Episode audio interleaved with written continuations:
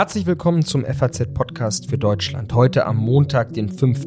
November, jenem Stichtag, ab dem kein Rohöl mehr aus Russland in die Europäische Union importiert werden darf. Das Ölembargo also gilt. Aber wird es auch wirken? Wie wirkt man überhaupt auf einen Mann, der jeglichen Sinn für Diplomatie und Strategie verloren zu haben scheint, der anderen Regeln gehorcht, Regeln, die er selbst erfunden hat und die nicht für alle gelten. Das Gangstermodell sah folgendermaßen aus. Es gibt das Gesetz, das für die Bevölkerung gilt. Putins Freunde müssen sich nicht an das Gesetz halten, sondern nur an das, was Putin sagt. Dafür müssen sie alle in Straftaten verwickelt werden. Verbrechen, bei denen er wollte, dass alle mitmachen. Korruption. Wenn sie nicht korrupt sind, werden sie nicht in den inneren Kreis aufgenommen, weil es keine Möglichkeit gibt, Druck auf sie auszuüben. Wenn sie korrupt sind, aber nicht tun, was man ihnen sagt, kommen sie genau deswegen, also wegen Korruption, ins Gefängnis. Das, was wir hier gehört haben, ist ein Ausschnitt aus der aktuellen RTL Plus Dokumentation auf den Spuren der Macht, in dem der von Putin eingekerkerte und vertriebene Wirtschaftsboss Michail Chodorkowski das Gangstermodell Putins erklärt. Haben wir es bei Putin also eher mit einem brutalen Mafiaboss als mit einem strategischen Neo-Imperialisten zu tun, einem Clan-Anführer, der nur an die Kaschierung seiner eigenen Verbrechen im Inland denkt und dafür einen Krieg im Ausland anzettelt? Diese These hat unlängst das französische Printmagazin Revue du Crieur aufgebracht. Ist das glaubhaft? Oder vernebelt eine solche Charakterisierung nur den Blick auf den Diktator und seine rassistischen Großmachtfantasien? Darüber sprechen wir heute im Podcast für Deutschland mit Leonid Volkov, dem bekannten Dissidenten und Gefährten des inhaftierten Widerstandskämpfers Alexei Nawalny. Und wir sprechen mit dem Autor und Anchorman der RTL Plus Dokumentation, der kein geringerer ist als der ehemals beliebteste Politiker Deutschlands. Der ehemalige CSU-Spitzenpolitiker und gefallene deutsche Engel Karl Theodor zu Gutenberg, der bei RTL gerade eine neue Karriere als Investigativjournalist zu versuchen scheint. Spannende Gäste und ein nervenaufreibendes Thema also heute im FAZ Podcast für Deutschland. Mein Name ist Simon Strauß und es ist gut, dass Sie dabei sind. Zunächst aber erst einmal ein Überblick über den aktuellen Stand in Sachen Putin aus dem eigenen Haus. Ich bin jetzt verbunden mit Reinhard Feser, einem unserer prononciertesten Osteuropa-Experten in der politischen Redaktion. Ich grüße Sie, Herr Feser. Ich grüße Sie auch, Herr Strauß. In der aktuellen Ausgabe unserer Sonntagszeitung haben Sie einen interessanten Artikel über Putin geschrieben. Darin argumentieren Sie, er habe Russlands politisches System selbst unterminiert. Wie hat er das gemacht? Eine wesentliche Grundlage für die Legitimität Putins und auch für seine Popularität, die ja tatsächlich immer da war, war, dass er den Russen Stabilität versprochen hat. Das war zu Beginn seiner Regierungszeit Anfang der 2000er Jahre ein Versprechen einer Wende zum Besseren, nach all diesen Chaos, diesen Wirren, die in dem Jahrzehnt nach dem Ende der Sowjetunion folgten, mit wirtschaftlichem Niedergang, Gesetzlosigkeit, Bandenkriegen auf den Straßen.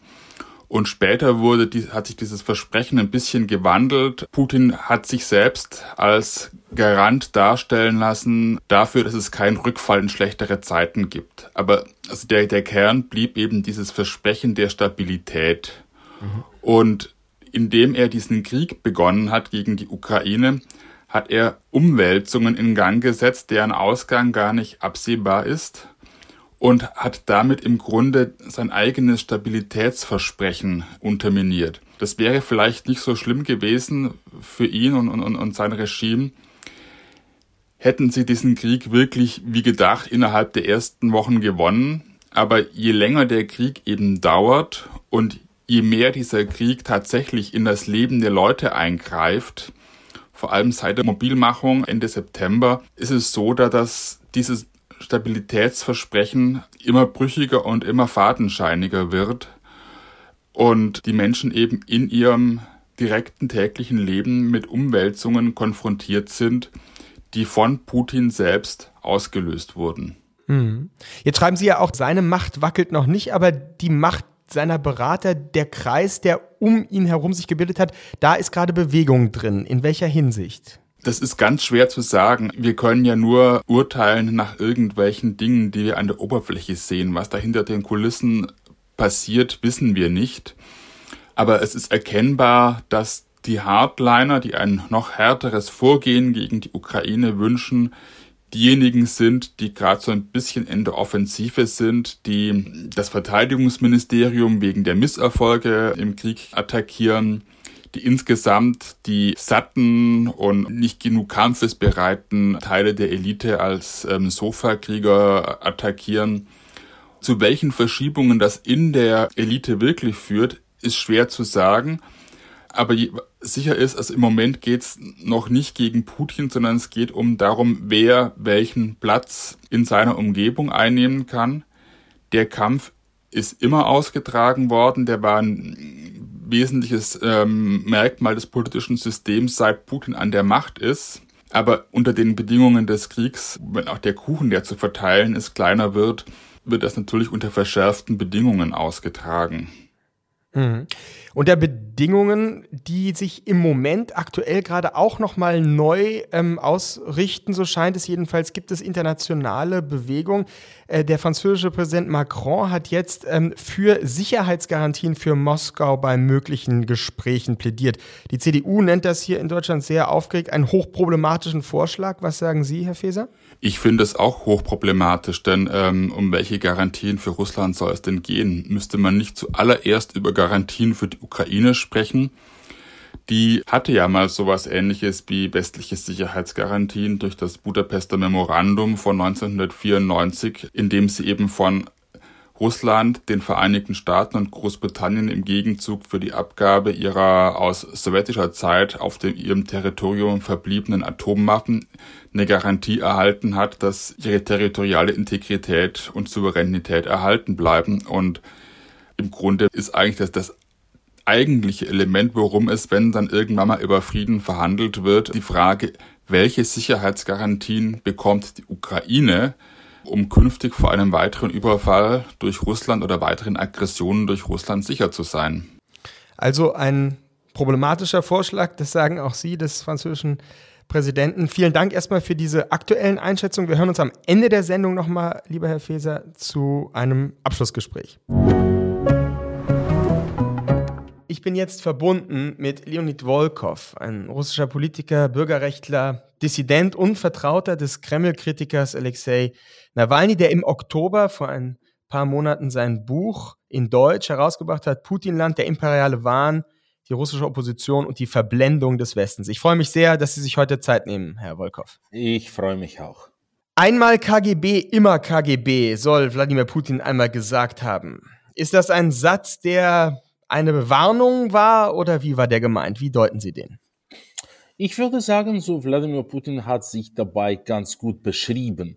Nicht nur einmal KGB, immer KGB, aber auch so einmal etwas gelernt und dann immer dieses etwas verfolgt. Ich erzähle das in meinem Buch so, wie zum Beispiel Putin gelernt hat, wie wichtig Television ist für die öffentliche Meinung, für die Manipulation der öffentlichen Meinung und wie er dann diesen Unterricht ganz gut gelernt hat und nie einen Opponenten zu TV-Zugang äh, zugelassen hat und, und so weiter. Und ja, auch was er da in der KGB Hochschule gelernt hat in den 70er Jahren, das hat wahrscheinlich seinen ganzen Stil geprägt. Jetzt ist ja viel die Rede davon, dass Putin nicht einfach nur ein Neo-Imperialist ist, nicht nur ein strategischer hm, Diktator nach außen, sondern eben auch ein Krimineller.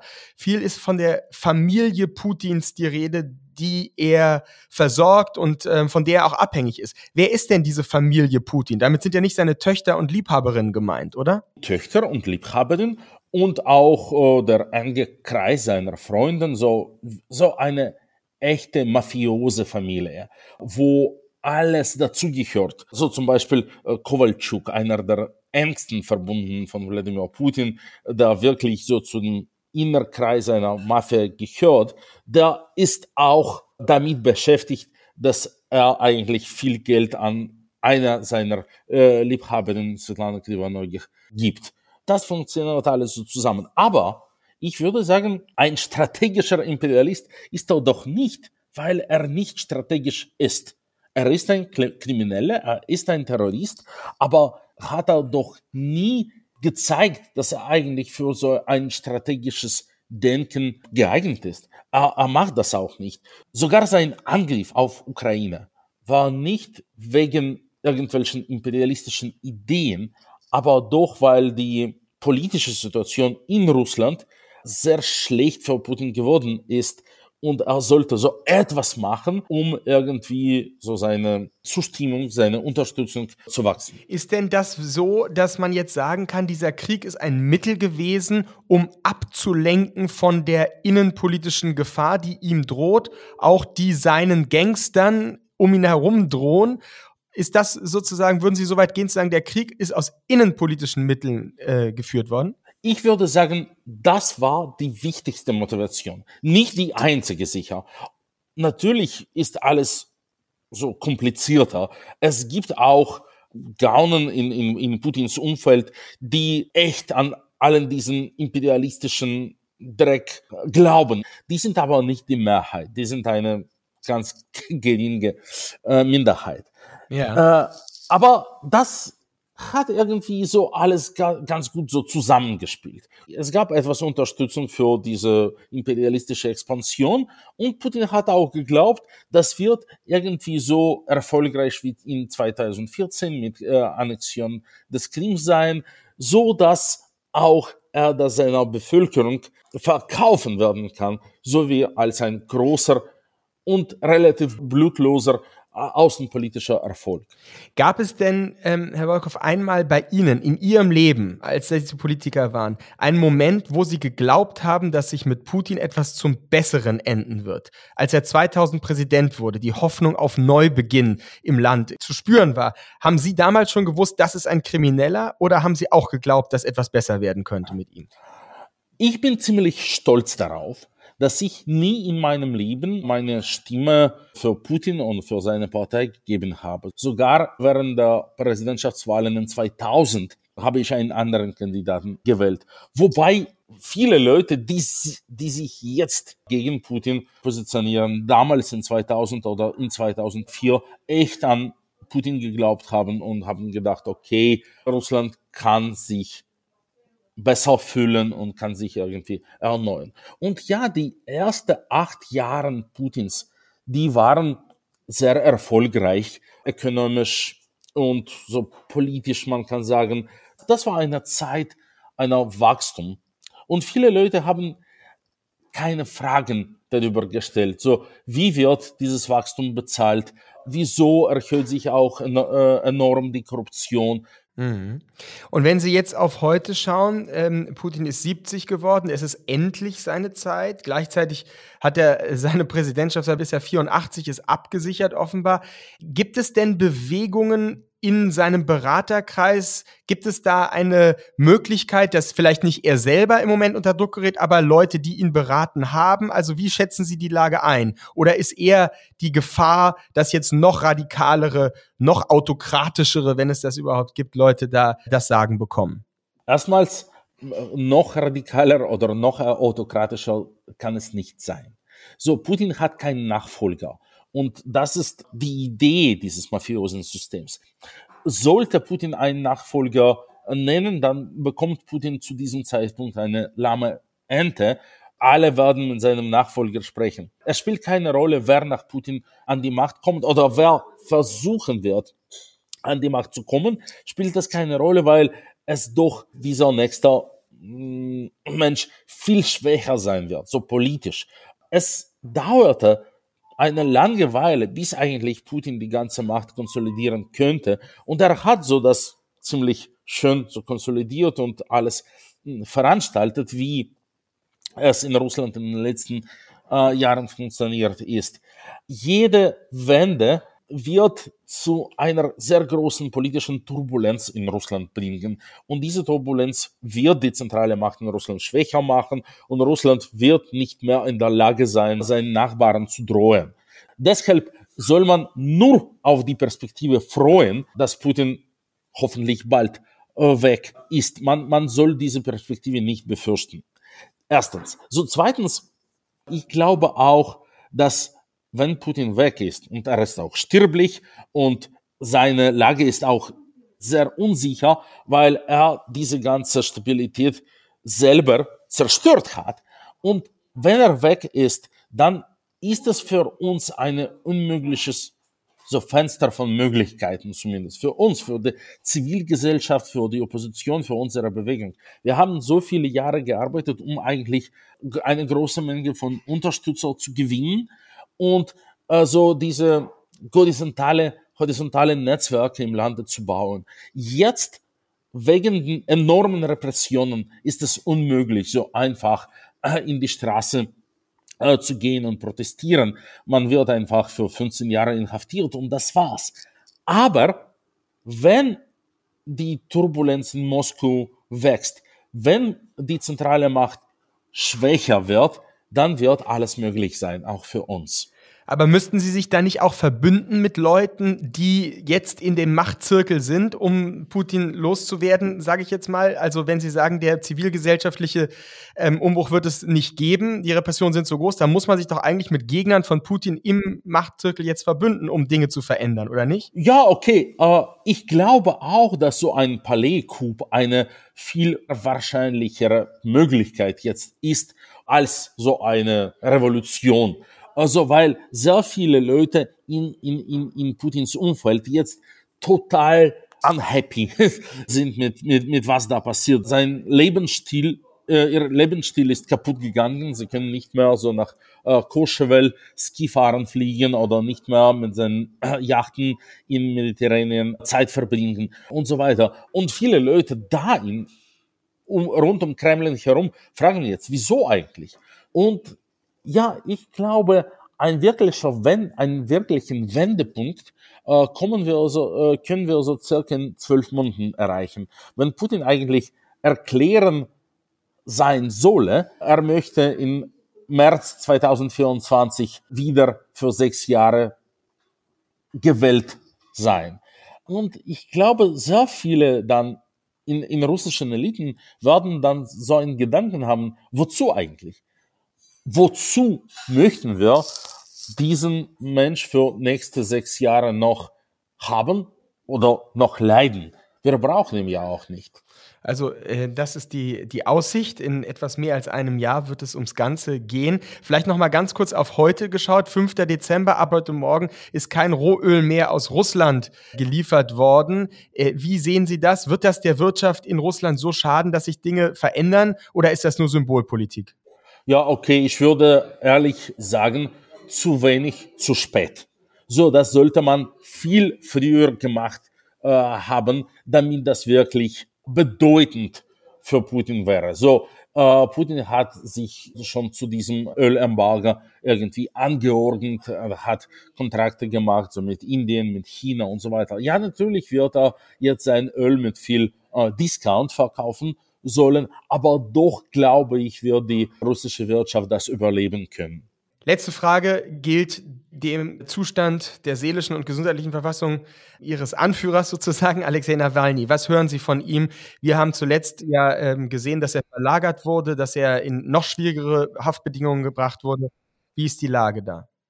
Er ist jetzt immer in einer Strafzelle untergebracht. Diese Strafzelle ist so zwei 2,5 bei 3,5 Meter groß. Da sind sehr schwierige Bedingungen und auch seine Kommunikation mit der Außerwelt ist jetzt in den letzten Monaten sehr äh, begrenzt worden. So, wir, er kann jetzt keine Briefe austauschen, keine Dokumenten mit seinen Rechtsanwälten und, und so weiter.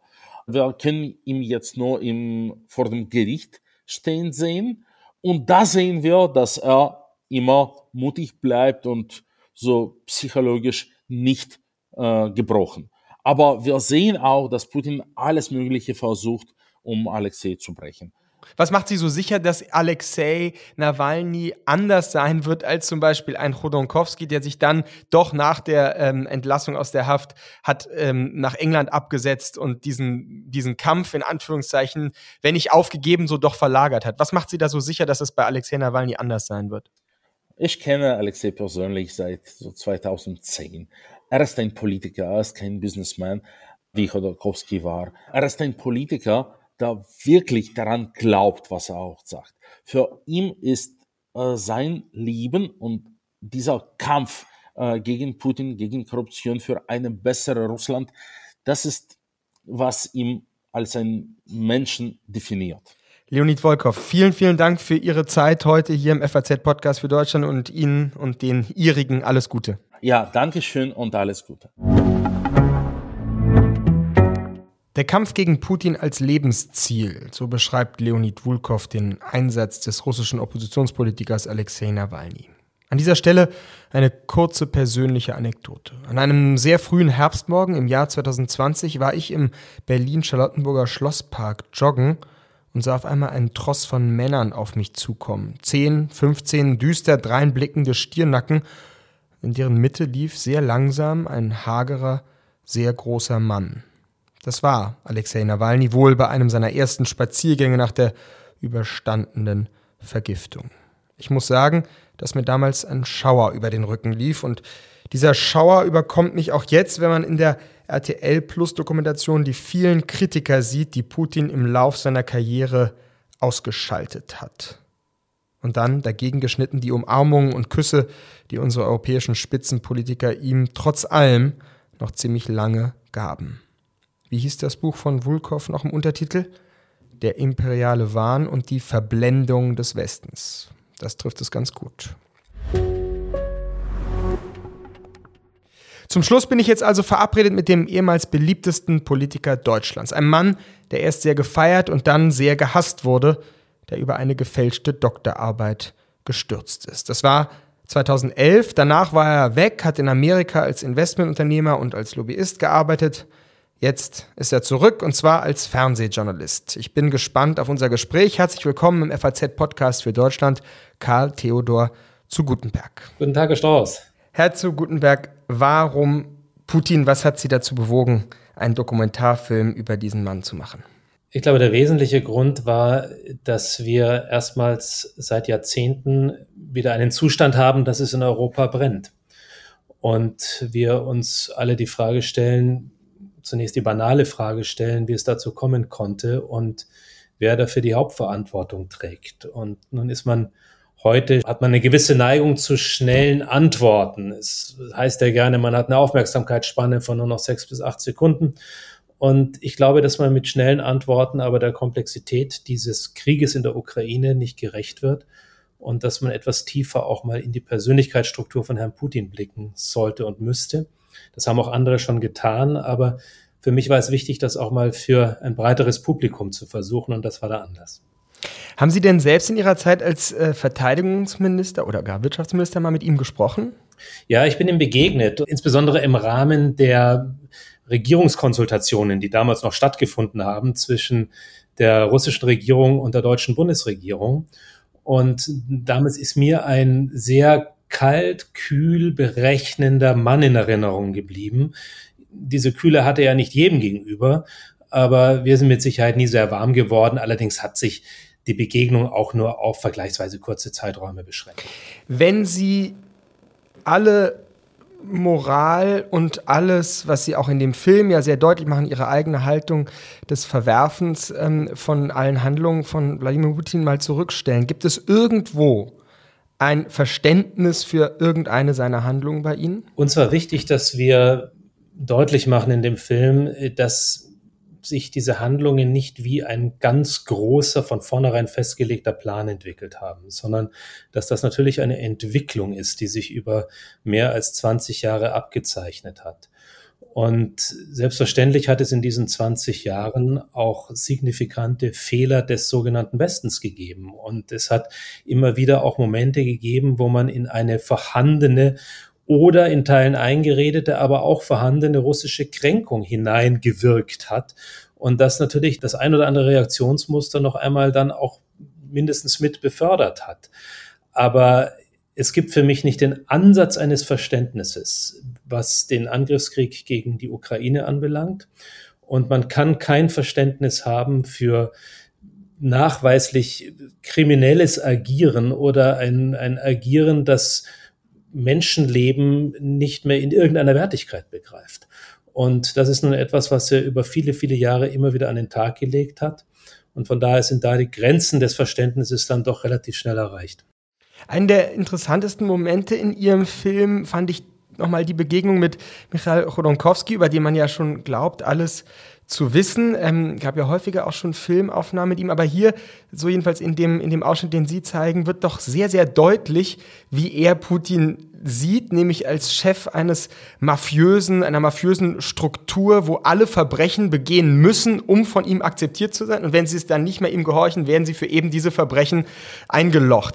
Ist das also dieses, diese Darstellung als wirklicher Mafia-Boss, ja, als Dr. No praktisch, ist das nicht aber auch äh, gefährlich, weil man damit sozusagen die geopolitische ähm, durchaus von Großmachtfantasien bewegte Figur aus dem Blick geraten lässt? Also in unserem Film haben wir diesen zweiten Blickwinkel, den Sie nennen, natürlich auch angelegt und uns nicht nur auf die Charakterisierung von Chodorkowski hier beschränkt, die aus seiner Sicht selbstverständlich höchst nachvollziehbar ist. Und ich fand das auch eine sehr spannende Charakterisierung zu sagen, die Gesetze sind für das Volk. Und dann schaffe ich mir eine Gruppe von sogenannten Freunden, die ich über Korruptionsvorwürfe, die ich selbst zu zimmern weiß, dann in die Abhängigkeit begebe. Und es wäre sicher zu kurz gegriffen, jemanden alleine mit der Gangstermentalität zu belegen. Aber dass er dazu in der Lage war, sagen wir mal, auch mafiöse Elemente in sein Handeln aufzunehmen, das gilt in meinen Augen heute als unbestritten. Dass er gleichzeitig aber auch einer, einer ist, der getrieben ist von einer, wie Sie es selbst nannten, Großmachtvorstellung oder einem der Hoffnung und dem Willen, ein Wiedererstarken Russlands zu gewährleisten, steht ebenso außer Frage. Er sieht sich ja selbst in der Tradition Peter des Großen scheut dann noch nicht mal davor zurück, Stalin sogar in diese Linie mit aufzunehmen. Also all das sind Elemente, die in ein hochkomplexes Psychogramm mit hineinwirken. Und Sie haben recht, alleine auf die Rodokowski-Beschreibung zurückzugreifen, wäre zu kurz. Haben Sie denn eigentlich persönlich Angst vor diesem Mann?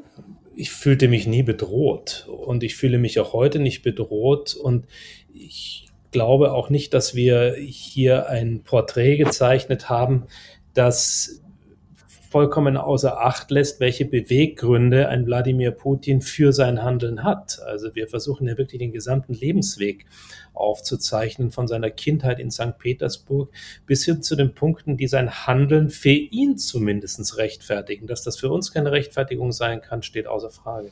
Und wie schauen Sie auf die nächsten Jahre, gar Jahrzehnte, wenn man ja ihn jetzt ähm, selber glaubt, er will ja bis er 84 ist Präsident werden. Das hat er ja sich per Dekret sozusagen festlegen lassen. Wie schätzen Sie das ein? Wie, wie, wie schauen Sie in die Zukunft dieses Mannes? Sorgenvoll. Das ist wahrscheinlich der Begriff, der es am, am meisten trifft. Ich habe nicht überbordende Hoffnung, dass es zu sehr schnellen Lösungen kommt, was dieses Konfliktszenario derzeit anbelangt.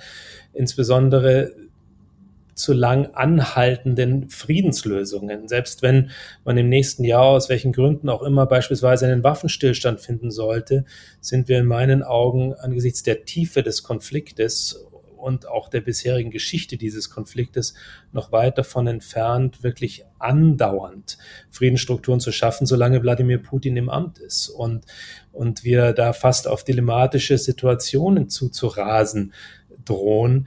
Ich habe so lange Sorge um die Zukunft unserer europäischen Nachbarschaft mit Russland, aber auch unserer Beziehungen mit Russland, solange dieser Mann im Amt ist. Ich habe allerdings jetzt auch keinen Grund zur Euphorie, was mögliche Nachfolgeszenarien anbelangt. Also insgesamt ist doch der Wunsch der Vater des Gedankens hier und ich bin von Hoffnung sicher getragen, aber gleichzeitig nicht nur optimistisch. Wenn Sie sagen, nur kurze Nachfrage, dass Sie nicht optimistisch sind, was die Nachfolge angeht, eine Figur wie Alexei Nawalny, interessiert die Sie? Die kommen ja im Film nicht richtig vor. Auch die Leute von ihm werden nicht ähm, porträtiert, wenn ich das richtig in Erinnerung habe. Aber haben Sie da Vorbehalte gegen so eine Figur wie Nawalny? Nein, ich habe äh, keine großen Vorbehalte, was die Figur Nawalny anbelangt. Ich hoffe nur, dass in einer Post-Putin-Zeit oder in einer Übergangszeit die unterschiedlichen Oppositionsstrukturen und Bewegungen auch in der Lage sind, sich dann zu arrangieren, sich zu finden und genügend Machtpotenziale im Positiven zu entwickeln, um dieses immens komplizierte Land dann auch gleich führen zu können. Das ist eine Sorge, die von vielen immer wieder geäußert wurde, die auch gesagt haben, schaffen wir es überhaupt, als nächsten Schritt in eine Demokratie zu kommen in Russland? Oder ist Russland eigentlich gar nicht demokratisch führbar? Das kam selbst aus den Mündern jener, die sich als Demokraten begreifen und Opposition betreiben. Und das ist etwas, wo ich sage, ich kann nur hoffen, dass man sich hinter einer charismatischen und hoffentlich vernünftig agierenden Figur dann sammelt. Aber ob dies so sein wird, ist sicher noch nicht ausgemacht. Hm, sehr interessant.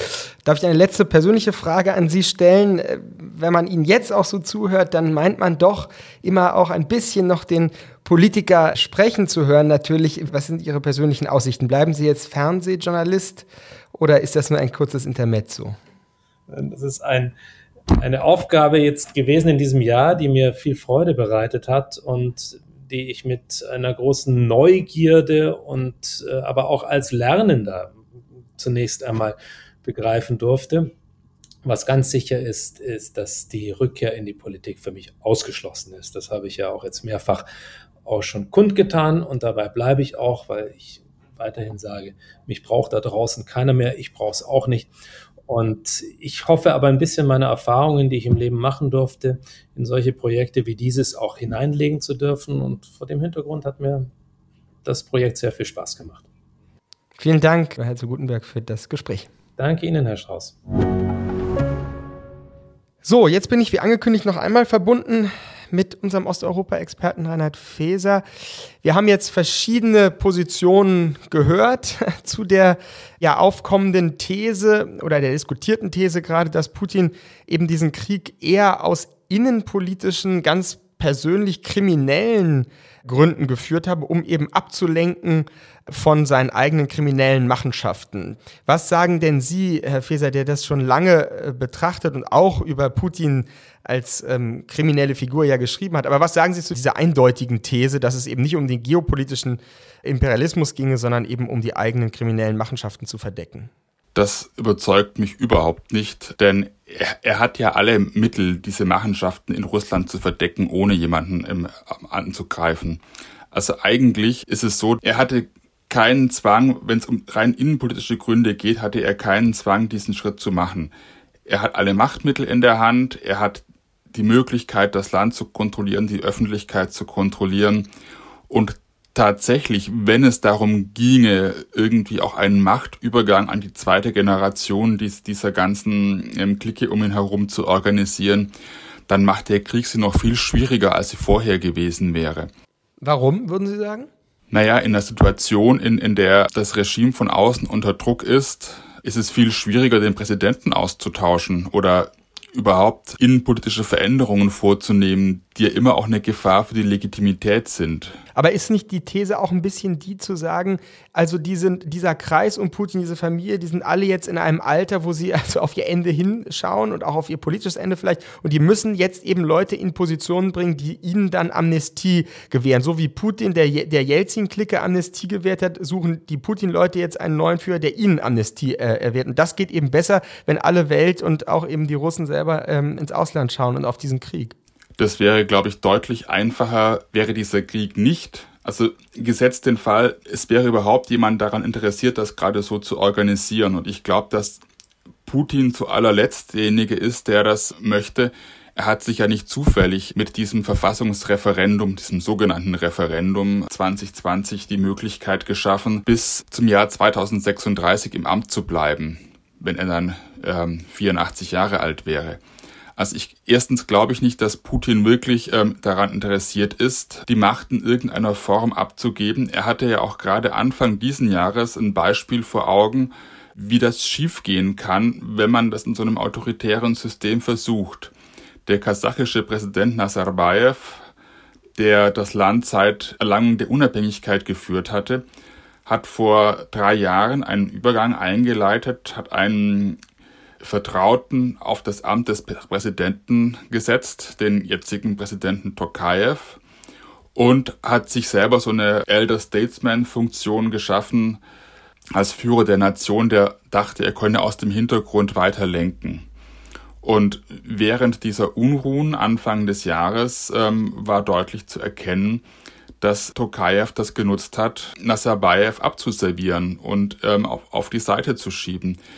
Also auch vor dem Hintergrund dieses Beispiels glaube ich nicht, dass Putin im Moment ähm, auch nur entfernt daran denken würde, irgendeine Form von Übergang einzuleiten. Herr Feser, vielen Dank für diese Einschätzung und einen guten Tag Ihnen. Danke gleichfalls. Aus innenpolitischen Gründen hat Putin diesen Krieg nicht begonnen, da ist sich unser Osteuropa-Experte Reinhard Feser sicher. Doch, sagt der Dissident und Oppositionspolitiker Leonid Vulkov, er ist ein Terrorist, der mit dem Krieg von der innenpolitischen Gefahr für seine kriminelle Clique abzulenken versucht. Vielleicht ist Russland auch nach Putin gar nicht demokratisch führbar, ahnt hingegen Karl Theodor zu Gutenberg. Viele, sehr verschiedene Stimmen mit zugegeben sehr unterschiedlichen Kompetenzen haben wir zum Thema Putin heute hier im Podcast für Deutschland gehört. Ich glaube, eines sollten wir anerkennen, dass auch das Böse nämlich immer mehrere Gesichter hat. Das eine Gesicht ist das hier, Putin 2001 vor dem Deutschen Bundestag. Der Kalte Krieg ist vorbei. Das andere Gesicht ist das hier.